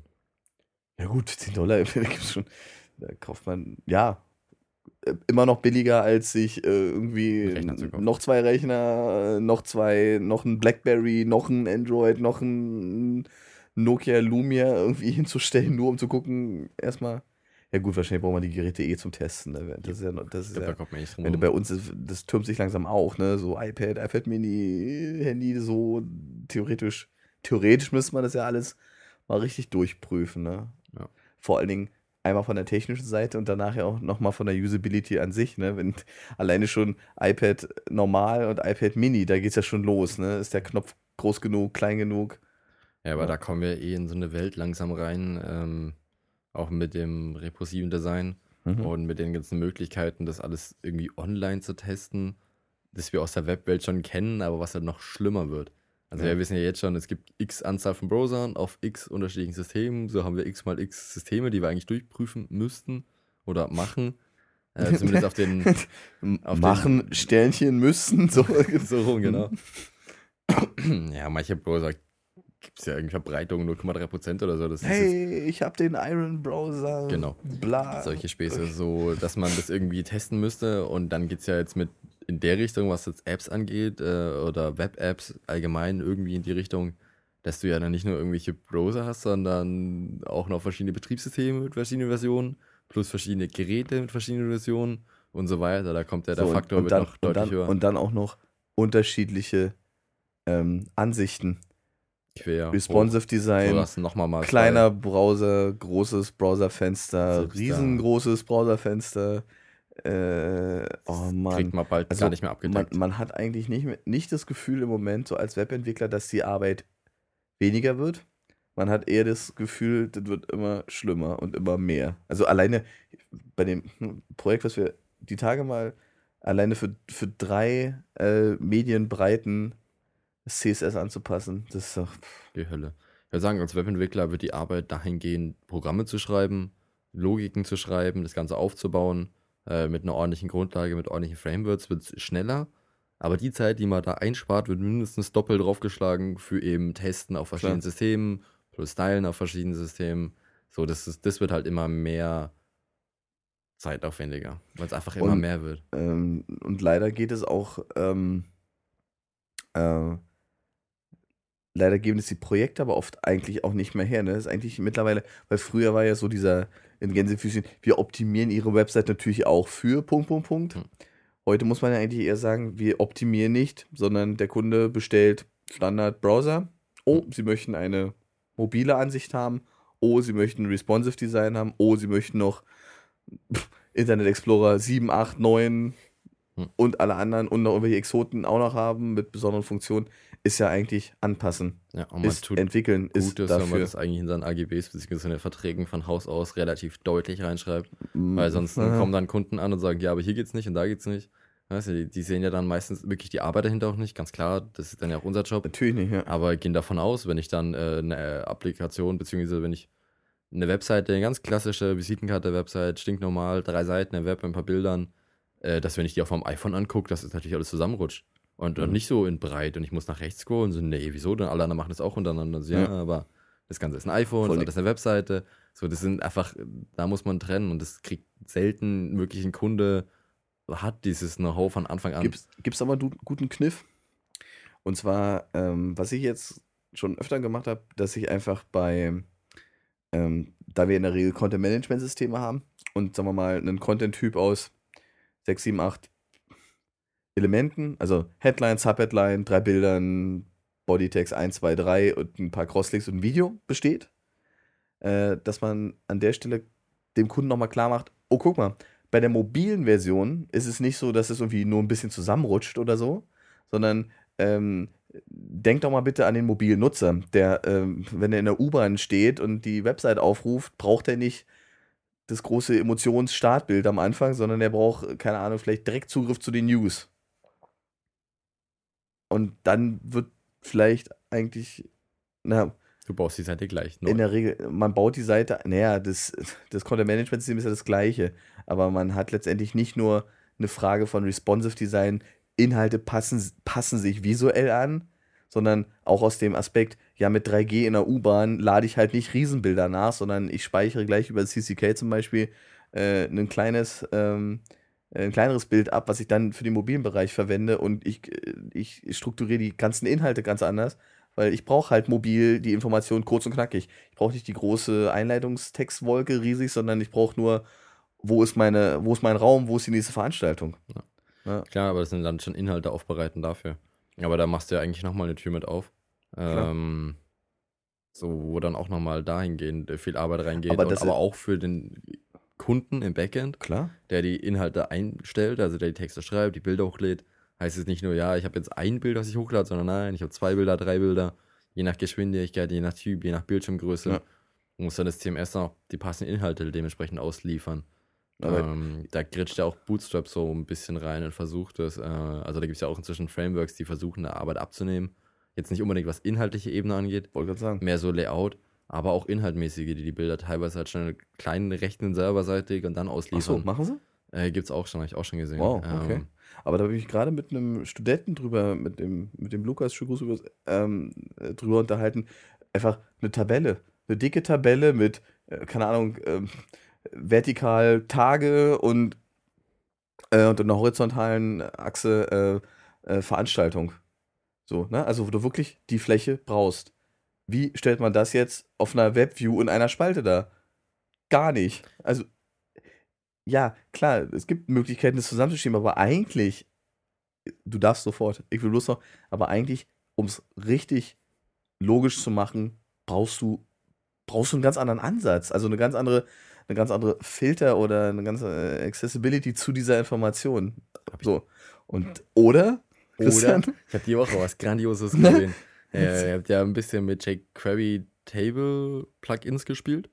Mhm. Äh, was ja ein bisschen abseits zum Thema, aber ähm, eine große Tabelle.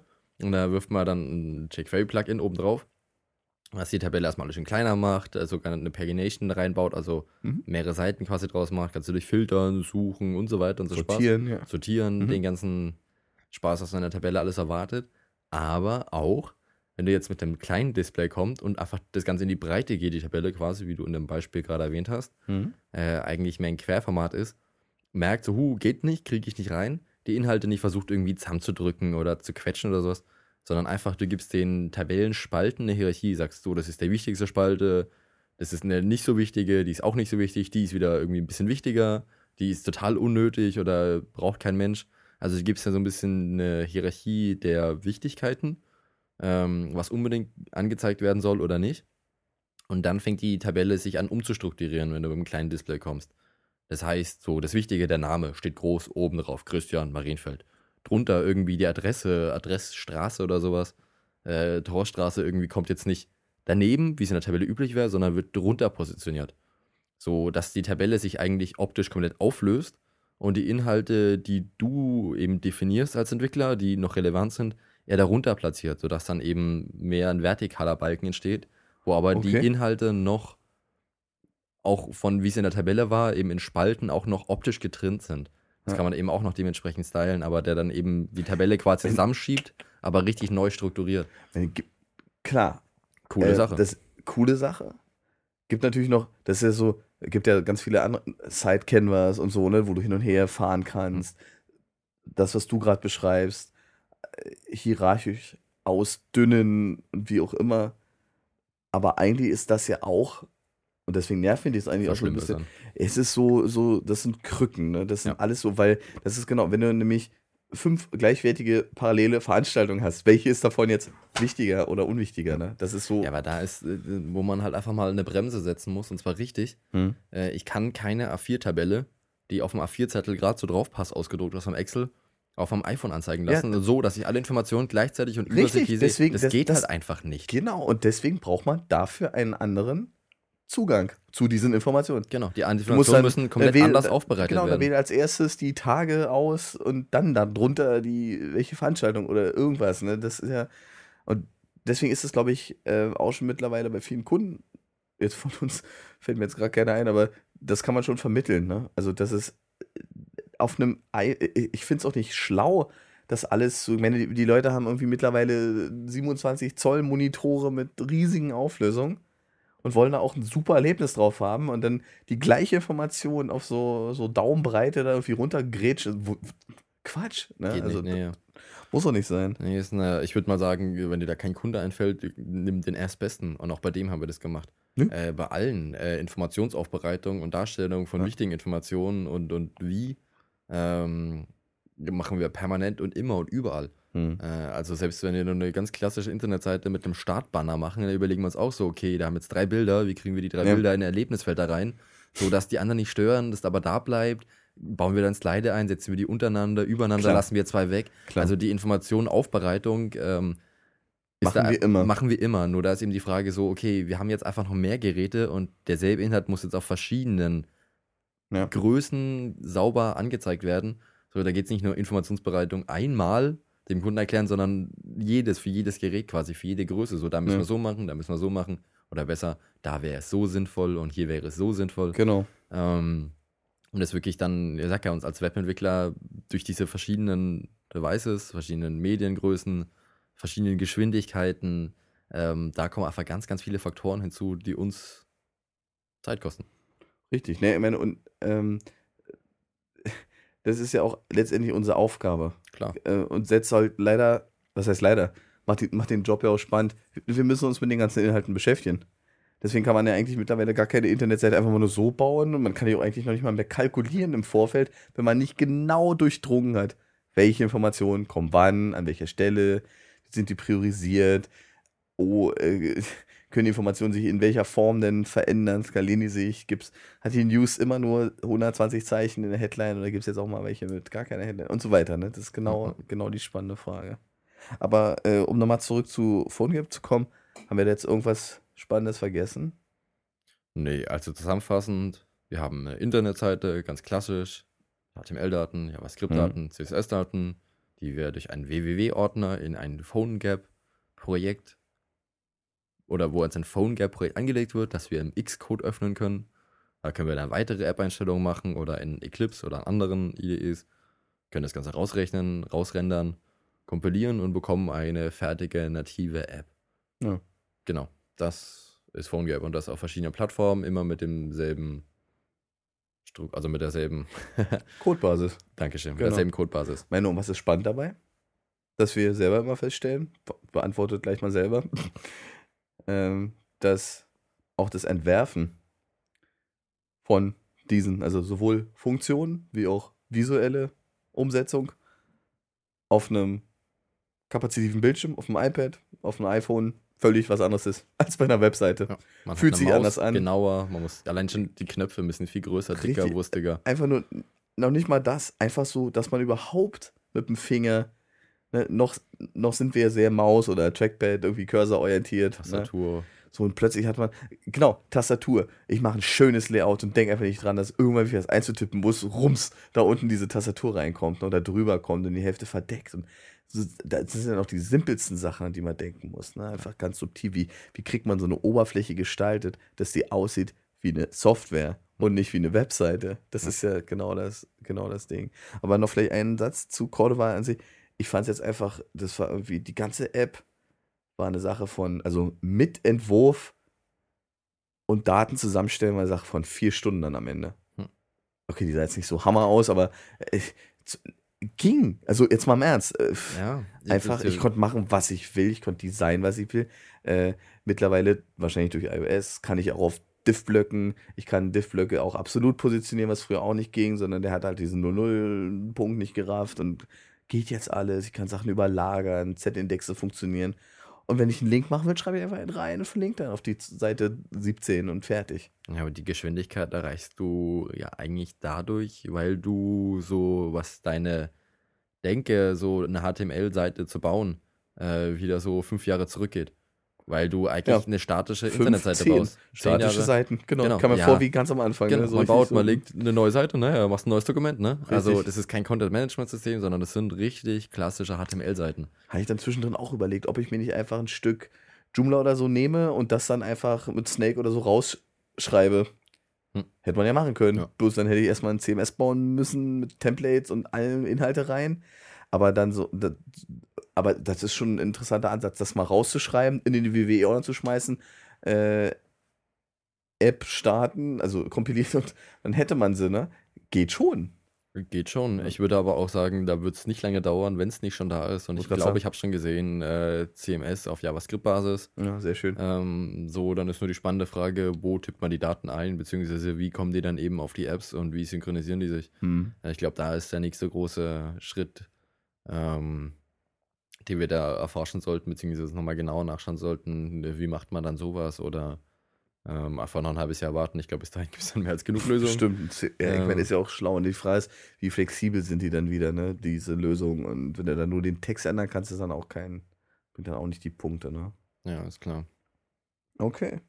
Ähm, wo wir gerade so beim Stylen waren, äh, um den Punkt mal abzuschließen, kommen wir vielleicht mal gleich zu den, zu, so, so ein paar kleinen Crosslinks, die wir jetzt bei dieser Gelegenheit über den Weg gelaufen sind. Ähm, da wir jetzt wieder verstärkt CSS3 natürlich und JavaScript und HTML5 und ähnliches verwenden wollen, äh, habe ich mal so ein bisschen rumgewuselt. Eigentlich, eigentlich habe ich nach einem guten CSS-Editor mal wieder gesucht, weil es mich gerade auf Mac, weil es mich tierisch genervt hat, dass sie alle so, so mm, ne, selbst so dieser Stylizer, den es da gibt für 80 Dollar oder 80 Euro, so richtig so, hm. Was magst du an diesen Programmen nicht? Ich weiß nicht. ich weiß nicht. Ich, ich habe da ein ganz schlimmes Problem mit den Dingern. Ne? Ähm, genau, was wir quasi die letzten Minuten oder davor bequatscht haben. Äh, wir haben einfach ganz verschiedene Anforderungen an die Seite, was jetzt die Devices angeht. Die Größen, die verschiedenen Browser, die verschiedenen Systeme. Ja. Und äh, ich finde das dann einfach, eigentlich der Gedankengang ist eigentlich ganz schön, aber irgendwie Murks, wenn man sich überlegt, da hat man ein Programm, in dem man eine Webseite angezeigt bekommt und die gleichzeitig in diesem Programm stylt. Mhm. So, dann geht bei Stylizer oder bei vielen anderen irgendwie so eine Art Browser auf. Äh, und rechts hast du dann halt, oder links oder unten, wo auch immer, hast du dann deine Eigenschaften, die du veränderst, die du dann live siehst. An sich, wie gesagt, ein schöner Gedanke. Nur das, was man da sieht und da stylt, ist mit ziemlich hoher Wahrscheinlichkeit auf anderen Browsern anders.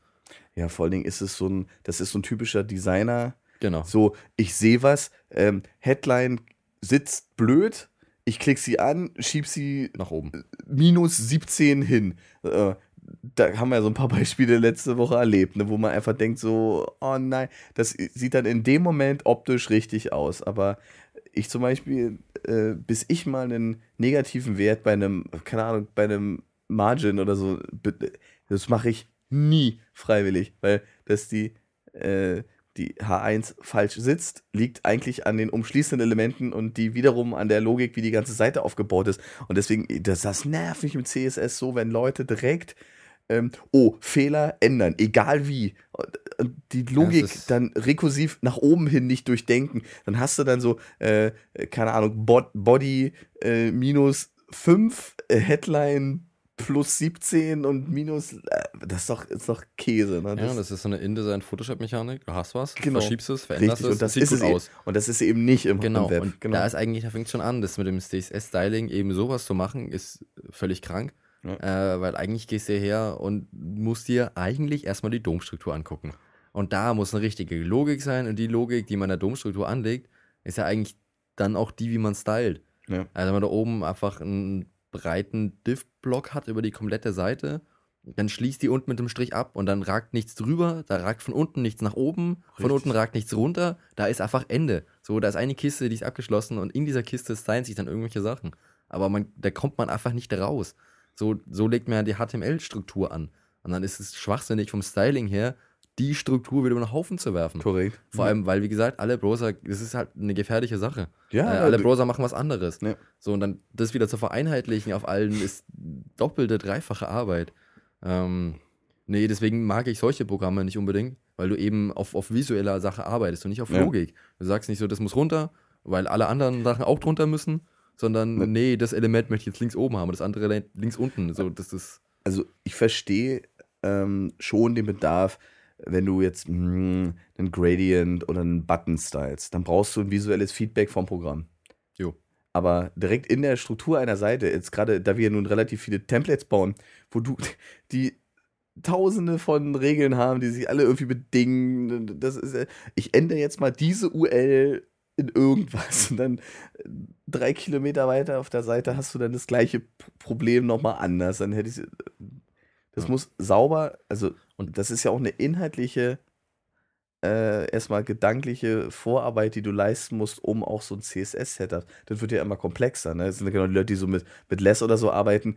Äh, ja, ja, das passt schon. Das, das ist es aber dann auch nicht. Ne? So wie wir arbeiten, das nützt dir null. Klar kannst du da irgendwie ein bisschen weniger tippen, aber dadurch schränkst du auch ganz viel deine Logik und deine Flexibilität vielleicht ein Stück weit ein, obwohl ich das jetzt nicht pauschal verteufeln würde. Es gibt natürlich auch Anwendungsfälle, wo es total sinnvoll ist, ne? um da noch mehr Kontrolle drüber zu haben. Aber Ich finde aber auch, dass eben die Programme, dadurch, dass sie dann immer so ein Viewer dran haben, halt sehr viel Platz verschenken in ihrem Programm. hm, Äh, aufgrund von CSS-Styling, sodass dann die Einstellungen nicht mehr so schön editierbar sind oder nicht mehr so übersichtlich sind. ja. Äh, und da gibt es dann ja eigentlich wunderbare andere Lösungen. Ich bilde mir ein, ich habe es im letzten oder vorletzten Podcast äh, am Ende erwähnt, ähm, solche kleinen JavaScript-Snippets, die man da reinwirft. Sobald sich die CSS-Datei verändert, der Browser die Seite automatisch neu lädt. drückst du da nicht immer auf den Knopf? Nö, nö. Also, Ich ja, habe nämlich was- eins, da ja, ja, ja. Knopf, In meinem jetzigen um oder die CSS damals per Hand nachzuladen. Das müsste man halt da immer reinladen, äh, das, das Snippet, und dann würde quasi, dann hat man auf dem einen Seite das Browserfenster, auf dem einen ach, das Bildschirm. Snippet kommt in den Quellcode. Genau. Ach so. hm. Und auf der anderen Seite hätte man seinen CSS-Editor, der schön sauber aufgeräumt ist, wo man keine View hat und dann ändert man was, drückt Speichern, auf der anderen Seite wird es direkt live angezeigt. Hm. Also wenn man die Mechanik mag, kann man die auch anders lösen. Und dann hätte das Programm, das Also CSS-Programm dieses- auch wieder deutlich mehr Platz für alle Regeln, es übersichtlich zu machen und es schöner zu machen, ohne da jetzt nebendran noch 90% der Fläche für irgendeine Webview Ja. ähm, also dieses, also, also nochmal böse, böse On-Place ändern. Alleine schon so Schriftgrößen ändern. Ich guck mal, wie schön das aussieht und das im CSS zu machen, das ist so. Ne? Genau die H3 hat jetzt 14 irgendwas groß. Ja, und die H3 auf der anderen Seite nicht. Äh, Das genau, widerspricht das halt der ist- HTML-Logik. Ja, und dann, dafür gibt es ja auch eigentlich Klassen und auch im CSS, da sind die ja Klassen für äh, so für mich, für Leute, die komplizierte Sachen nicht so checken. Äh, aber da verstehe ich sie. Ne? Ich versuche logische, inhaltliche Bereiche zu definieren und style dann dort. Ne? Und das in einer halbwegs sinnvollen Hierarchie. Das ist halt eine Übungssache. Ne? Ja, klar, auch eine Denksache. Ja. Aber apropos Denksache, deswegen, das war eigentlich der Einstieg. Ähm, ähm, ich kann so eine kleine App empfehlen für 79 Cent, glaube ich. Äh, CSS Pro Guide heißt die. Eine App meinst du fürs iPad? Eine App. Eine ganz klassische App fürs iOS, und fürs iPad, sonst wie. Hm. Ähm, die habe ich durch Zufall dann gefunden, habe die einfach gekauft. Ähm, die macht was ganz Simples. Die zeigt mal alles, was es von CSS gibt. So richtig schön, in so einer List-View irgendwie, kannst dann so runterscrollen und du kriegst einfach mal so einen kleinen Überblick. am Ende. Sorry, man muss halt einfach CSS 30 mal in Tiefe angucken. Da gibt es echt eine Menge Regeln, die man einfach so gar nicht auf dem Schirm hat oder so gerade so Attribute, ne? So bla bla bla, äh, UL, LI äh, will ich jetzt stylen und davon das vorletzte oder das fünfte von vorne. Ja, oder das letzte in der Reihe oder das nächsthöhere Elternelement. Und du kannst echt so eine Menge machen, wenn man sich das nicht genau mal reinzieht, dann weiß man das eigentlich gar nicht. Ne? Aber du kannst dann, und du siehst dann auch sehr schön, diese Regel äh, ist schon im CSS 2 vorhanden, kann aber nur Firefox, also alle WebKit-Browser und der IE9 oder so, steht richtig schön da. Okay, so eine richtig schöne Übersicht. Ist Also wie, wie, Übersicht, wie ein ja. Lexikon. Wie ein Lexikon, für genau. CSS. Und du siehst genau, es ist ein CSS 1, 2 oder 3 äh, Regelwerk. Äh, geht das? Äh, was gibt es Mit einem Beispiel dazu? Mit einem Beispiel, mit einem kleinen Bild dazu, mit einem, so einer. Tabelle und das ist echt total. Du kannst auch, glaube ich, suchen drin und das ist echt total nett. Und da sind da einfach mal alle drin. Scrollst da halt zwar eine Weile, sind ja schon ein paar hundert äh, oder eine Menge jeweils. Einfach schönes, nettes Ding. C CSS Pro Guide an sich. Hört sich gut an. Ja, das war einfach niedlich. Einfach, Hm. einfach mal gut. Und mit der- Wie war das nochmal mit das fünfte LI ansprechen und irgendwie grün machen, kein Problem, ne? steht da. Gibt es aber jetzt nicht als Webseite oder als Weiß ich nicht. Applikation Doch. für den Desktop-Rechner. Weiß Zum ich nicht. Arbeiten mit Weiß dem iPad neben dran ist Weiß immer das. Schönste, Weiß aber. Ja, aber gut. Ich finde es halt gut zum Auswendiglernen in der S-Bahn oder so. ja, wenn man das in der S-Bahn braucht, wünsche ich jedem viel Spaß dabei. Genau. Ich lerne da was anderes auswendig. Richtig. Hm. Haben wir noch was im Crosstalk?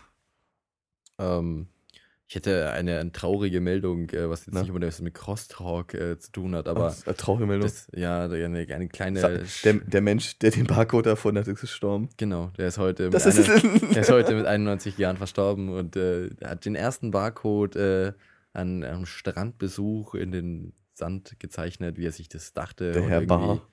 Ja, irgendwie. ja, das war Ähm, doof, sorry. Ja.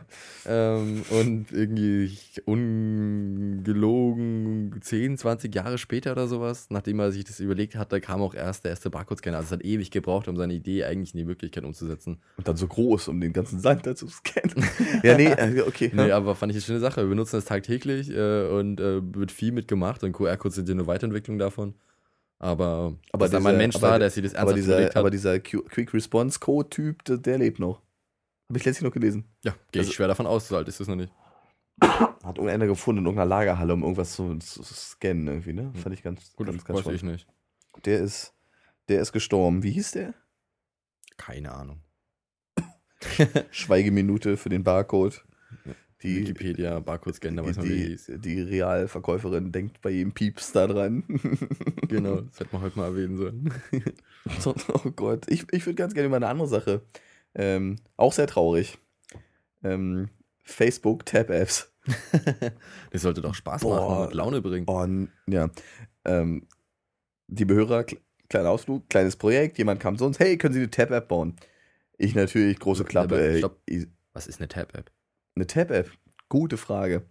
Ähm, es gibt in Facebook Tabs. Das sind diese, du bist auf einer Seite, da kleben so Kekse.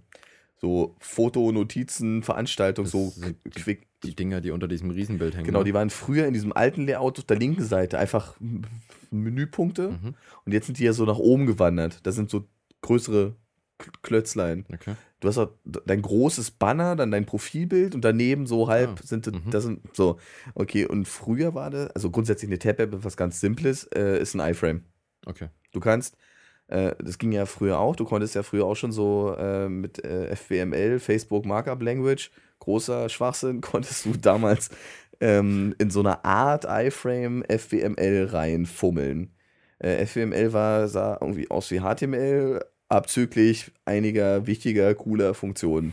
Das heißt, du konntest irgendwie nichts machen. Wenn du da irgendwie Flash reinbauen wolltest damals, dann musstest du da irgendwelche bes- bestimmten Syntax reinfummeln, damit du dann eine externe Flash laden konntest, also Shockwave. Das war eine große, großer, großer Käse. Und das haben sie aber abgeschafft und haben dir dann erlaubt, ja, natürlich gehen jetzt auch normale iFrames. Hm. So richtige iFrames? Ganz normale iFrames. Okay. Und schneiden wir alles raus, das Husten. Ähm, und ähm, um das zu tun, musst du halt einfach eine neue App, du musst dich als Developer anmelden, musst irgendwie eine Kreditkarte oder irgendwie eine Telefonnummer hinterlegen, dann bist du halt Developer, ganz groß und pro irgendwie. Oh Mann. Äh, und danach bist du in der Lage, ähm, Apps zu erstellen und du kannst dann halt komplexe Apps bauen, aber da ich eh keine Ahnung von, aber du kannst dann, wenn du die App erstellst, gibt es ganz unten, den musst du erstmal sehen, äh, einen speziellen Reiter, der heißt einfach Tab-App und da gibst du vier oder drei Sachen ein, einen Namen. Äh, ganz wichtig, einmal, wo liegt die, der Inhalt des iFrames? Also eine URL. Genau, beliebig, deine Domain.de slash irgendwo. Äh, und das Ganze nochmal mit einem, äh, mit einem SSL-Profil. Also du brauchst seit letztem Jahr, brauchst du auf jeden Fall ein HTTPS-Profil dahinter. Okay, und die, die ganze App läuft auch auf deinem Server. Ja, ja, Die verlinkt das nur. Das heißt, die binden es ein. okay, Das ist ein ganz normaler iFrame. okay. Äh, und einen Namen, wie gesagt. Und dann drückst du rauf, kriegst eine Developer-ID. Also, die, äh, Quatsch, äh, die hast du sowieso, aber eine ID für den. ähm, du kriegst eine ID für diese App. Kannst auch ein bisschen Rechte-Management, kannst Tester freigeben, einzelne Personen, die die dann testen können. Ähm, und dann kannst du die bei dir lokal auf den Rechner bauen. Muss man halt, ne, im Gegensatz zu mir, wissen, wie man mit HTTPS nochmal genau macht. Äh, man muss natürlich voll dran denken, wenn man da irgendwelche lustigen Skripte zum Beispiel inkludiert, wie zum Beispiel die Google Font API, wenn man eine schöne Schrift haben will, muss man natürlich dran denken, dass man da gefälligst HTTPS davor schreibt, weil es nützt nichts, wenn du ein SSL-Profil äh, auf deiner Seite drauf hast und dann alle Links, die da drin sind, äh, die sonst woher dann ohne HTTPS laufen, hat halt den Nachteil, dass du äh, jedes Mal eine dicke, fette Fehlermeldung und so diesen, kennt man ja, diesen Zertifikatswarnung, uh, die Website will irgendwie böse Informationen und wollen sie fortfahren, abbrechen, tralala. Und gerade Firefox ist da gerade besonders bockig, mhm. weil IE 9 und Safari gehen einfach drüber, sagen, ja, du hier, Profil stimmt nicht, fortfahren, aber Safari, ähm, Firefox macht ja da so richtig, ne, mit so einem kleinen Feuerwehrmann, Polizei, Achtung, technische Details, bla, geht nicht. Okay, wenn man das gelöst hat, dann ist immer noch das Problem, dass du, du selber dann quasi diese App ähm, ähm, ja irgendwie gerne auf einer Seite haben möchtest. Also das heißt, deinem Kunden geben, wenn du fertig bist. Genau, und da muss man erstmal verstehen, also ich bin jetzt auch nicht der Facebook-Experte, aber es gibt ja, soweit ich aktuell irgendwie glaube, verstanden zu haben, es gibt, App, gibt Seiten für Personen in Facebook und Fanpages. Mhm. Ja, eine Firma hat vielleicht eher nur eine Fanpage oder eine Aktion oder für den Fall war es halt ein Event, es hat eine Fanpage. Okay, ich selber bin Entwickler und ich durfte es auf einer von mir angelegten Seite da noch einbuchen. Frage ist, wie bucht man das ein?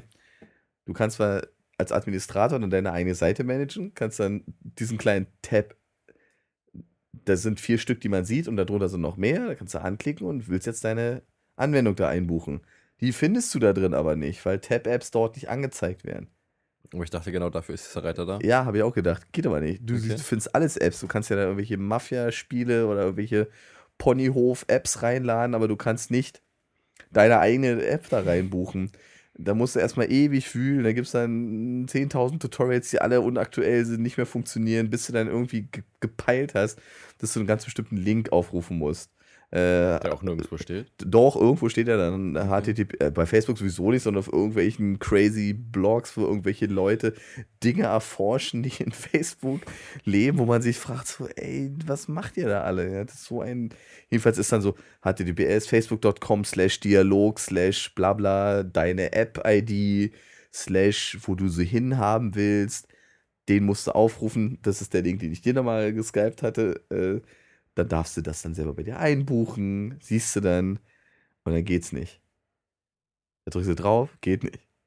Du machst es genauso wie es, es passiert doch alles, drückst drauf, geht nicht. Warum nicht? Kaputt. So, ah, okay, man kommt dann irgendwann drauf, er braucht zwar das HTTPS-Profil, aber du musst auch die Website nochmal ohne HTTPS, nur mit HTTP erreichbar haben. Du musst, du, du musst du gibst zweimal den gleichen Link ein, einmal mit S, einmal ohne. So. Ja. Und er nimmt auch nur den HTTPS. Wenn du den nicht hast, geht er nicht, aber er braucht trotzdem noch den anderen. Und nur dann geht dieser spezielle Link. Und dann bist du in der Lage, die Seite auszusuchen, wo du es hinhaben willst. Entweder bei dir persönlich auf deiner Page oder auf deiner äh, Fanpages oder auf allen Fanpages, wo du wiederum Manager bist. Mhm. Da bist du ja nicht Admin oder so, sondern du bist ja nur Manager einer Fanpage. Fanpages gehören niemandem, die, die gehören der Firma und es gibt nur Manager, die die managen. Also, oh nee. Und dann hat man am Ende dann mit ein bisschen Glück, das geht vor allen Dingen auch nicht sofort, sondern es dauert so eine Minute, bis dann irgendwann das Ding mal auftaucht. Ja? Also es ist wirklich, es ist so, oh. Hm, hört sich nach Schmerz an. Also ja, ja. so, so auch ein bisschen was mitbekommen. So. Ich finde es da eh ganz faszinierend. In dem Fall muss ich wirklich mal sagen, es ist ganz meine eigene persönliche Meinung. Aber als Entwickler habe ich ja mit Facebook äh, schon relativ viel zu tun, was so Links angeht und gib mir mal zurück, ob wirklich geshared wurde oder welches Bild und welche Überschrift sharest du denn und mit dem ganzen Spaß. Also mit ich da schon mit den Open Graph genau mit den Open Graph Boah. Images und Open Graph Title, als ich da schon gekämpft habe, wo ich mich dann immer wieder frage, also ich, klar, man liest dafür im Netz und auch bei Facebook wird ja eigentlich alles ganz nett beschrieben, Funktioniert äh? nur alles nicht so. Nee, also da steht irgendwas da die, und dann ist was ändern, ganz anderes. Die ändern es auch ständig genau. und es kriegt doch keiner mit. Und wenn sie es ändern, geht es auch nicht. Manchmal schalten sie es einfach mal ab. Ja, dem letzten bei Facebook einfach aus. Schaut mir auch da. Ja, das lag an mir. Ich habe die App gelauncht und eine Minute später ging das Ding nicht mehr. Und ich habe erst gedacht, die haben jetzt unser IP geblockt oder was. Und dann da Facebook war weg. Ja, genau, das war einfach nur zwei Stunden mal Ja, weg. ja, Ne? Das war, So, aber was die, da habe ich einen schönen Tweet gelesen. Ne? Äh, äh, Facebook geht nicht, 300 Millionen Teenager entdecken ihre Sexualität. Schön. Aber dass, dass diese Firma tatsächlich noch funktioniert und, das- und existiert, ist als Entwickler, wenn man da ein bisschen hinter die Kulissen schaut, ein Riesenrätsel. Also, dass die das permanent zum ja, Laufen gut, die kriegen. haben die es ja. nicht nötig, aktuell noch, ne? Das irgendwie nice zu machen. Nee, aber dass das überhaupt funktioniert. Ich sag ja, dass das Ding wächst irgendwie gefühlt, wächst es so schnell, äh, dass die da in keinster Weise hinten aufräumen ähm, oder wirklich ihre Funktionalitäten zu 100% zur Verfügung stellen können. Ja. Äh, da geht das ein bisschen, das ein bisschen und nächste Woche geht das noch und das noch und das noch. Aber dann mal irgendwie von einem halben Jahr gab es da mal eine Funktion, äh, die wurde dann vergessen und in den nächsten Versionen, also neueren Varianten, gar nicht mehr mit eingebaut, weil scheint irgendwie unnütz zu sein. Dabei alle, wow, brauchen wir unbedingt. Ähm, also jetzt was wirklich Entwicklerseite angeht, irgendwie ganz, Also- ganz komisch. Kann man, weiß ich nicht. Also das, das, Nicht nee, mein Freund. möchte ich nicht. Also, das mache ich nie wieder. Also, das hat echt nicht Spaß gemacht. Ja, Nee, dann lieber ein 10S. ja richtig. Und es war auch eine ganz kleine, eine ganz kleine Tab-App.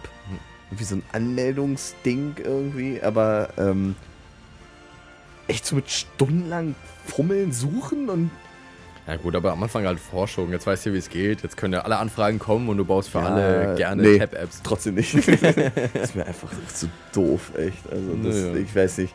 Ich glaube, ja das, das, das ist vielleicht schon auf dem Weg nach draußen. Hm. Das Ganze. Naja, Habe ich nichts dagegen. ich auch nicht. In diesem Sinne, Wir verabschieden uns. Genau, bedanken uns fürs Zuhören. Wir schwören, mit der nächsten Ausgabe schneller zu werden. Wir haben auch schon ein tolles, spannendes Thema, kann man sagen, oder? Kann man sagen. Alles klar. Und vor allen Dingen vielleicht auch tolle Gäste demnächst. Ja, wir freuen uns wir, drauf. wir geben uns Mühe. Bedankt sich fürs Zuhören, wie immer. Christian Marienfeld. Und Gabo Kowalt. Tschüss, bis später. Einen schönen Abend.